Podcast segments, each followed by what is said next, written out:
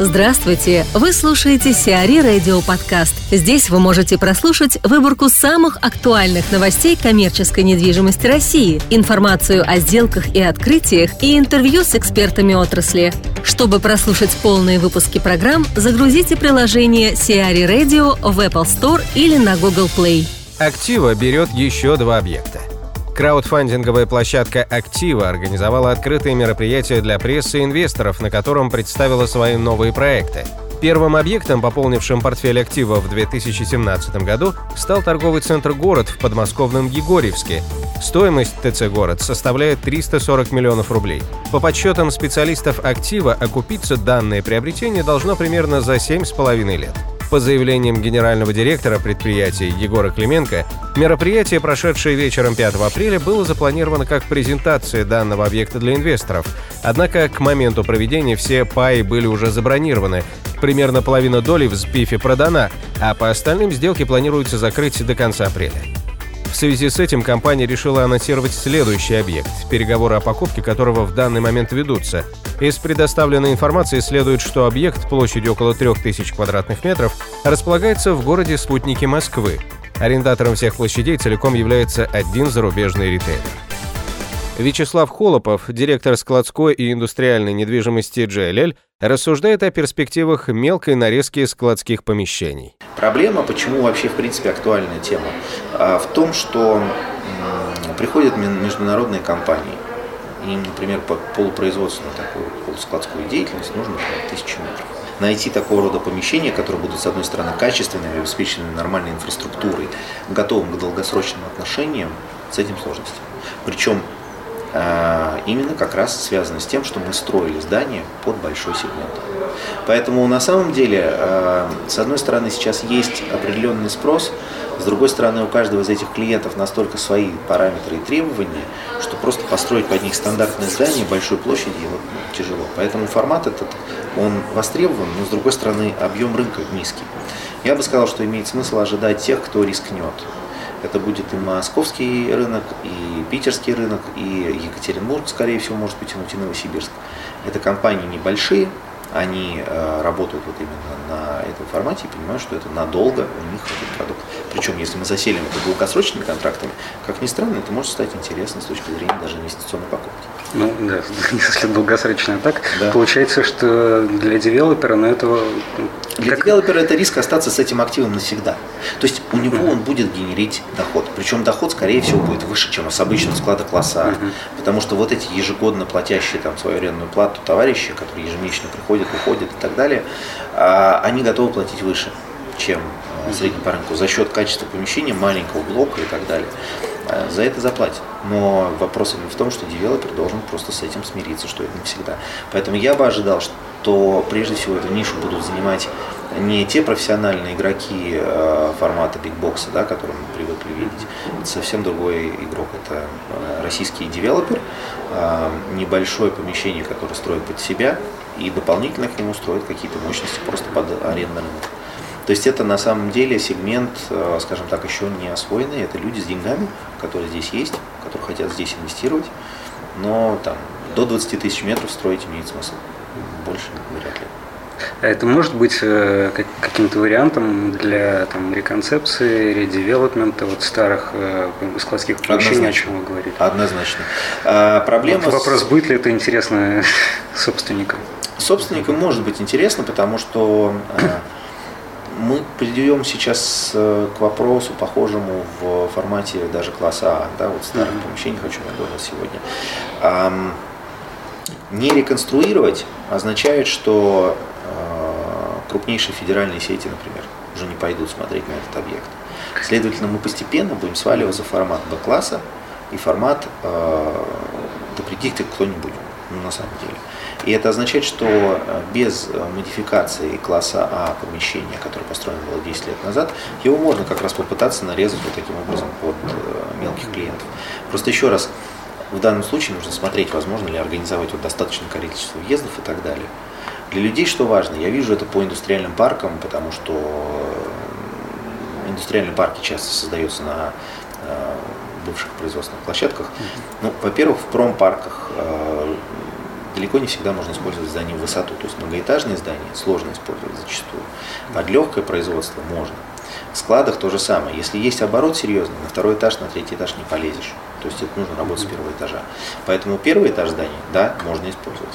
Нарезать в старых зданиях дополнительные входы очень часто можно, потому что э, строилось, как правило, конструктив настолько хорошо, вот, в советские времена заливали настолько там мощный бетон и так далее, что да, там можно их все убрать, оно все равно будет на колоннах.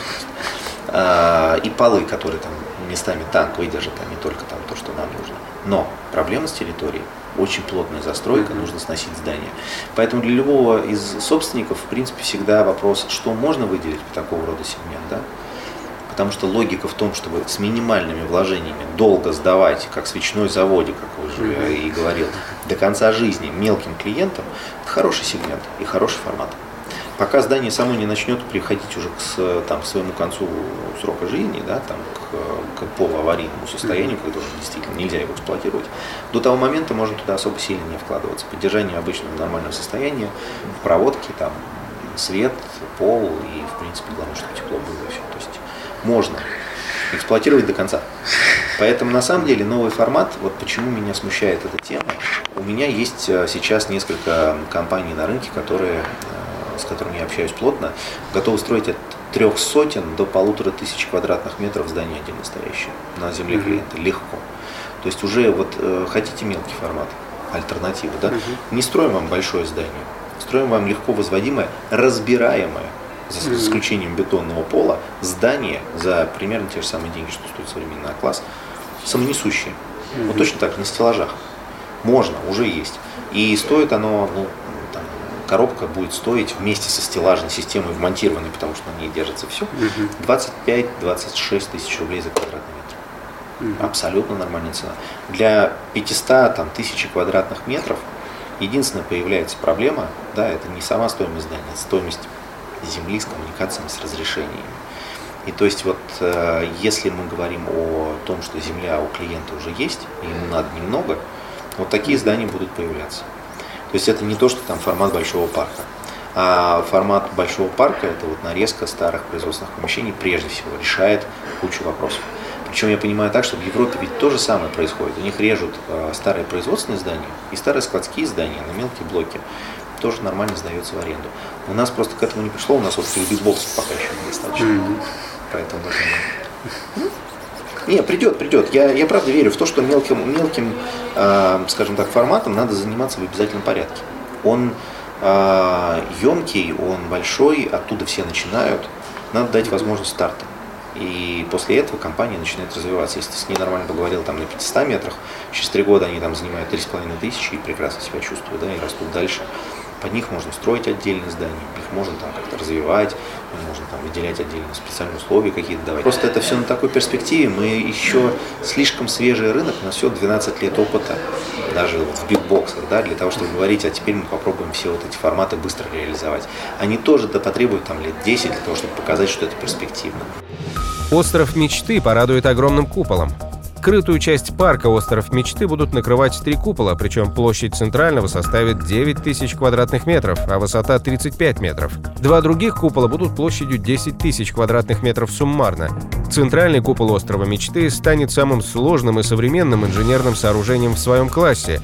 Это будет самый большой стеклянный купол в России, построенный по системе МЕРО – технологии остекленной сетчатой металлической оболочки. Эта система позволяет уйти от использования тяжеловесных металлических ферм и сделать конструкцию максимально легкой. В крытой части острова Мечты будут самые современные системы терморегуляции и кондиционирования, позволяющие поддерживать комфортную температуру в парке круглый год. В проекте предусмотрено использование энергоэффективных технологий. Как отметил Амиран Муцоев, они сделали конструкцию более легкой, чтобы у посетителей было ощущение естественной атмосферы, словно они находятся на открытом воздухе и видят небо. Ранее заместитель мэра Москвы по градостроительной политике и строительству Марат Хуснулин заявлял, что строительство крупного развлекательного парка «Остров мечты» в Нагатинской поме планируется завершить в следующем году. ВДНХ застроят итальянцы. Компания Impresa Pizzarotti стала подрядчиком строительства парка аттракционов на ВДНХ стоимостью более 11 миллиардов рублей – Российско-итальянский консорциум, состоящий из компаний «Impresa Pizzarotti» и ООО «Промстрой», предложили свои услуги по строительству объектов за сумму на 255 миллионов рублей меньше начальной. Кроме итальянцев, участие принимали ООО «Снаб-центр» и структура ГК «Ташир» компания «Девелопер Билдинг». Напомним, под строительство тематического парка выделено 17,3 гектара в южной части выставки. На этой территории в том числе разместится колесо обозрения, строительством которого занимаются ГК региона Муцоевых. У Зарядья появился логотип – Вариант логотипа парка «Зарядье» выбрали москвичи в ходе открытого голосования на проекте «Активный гражданин».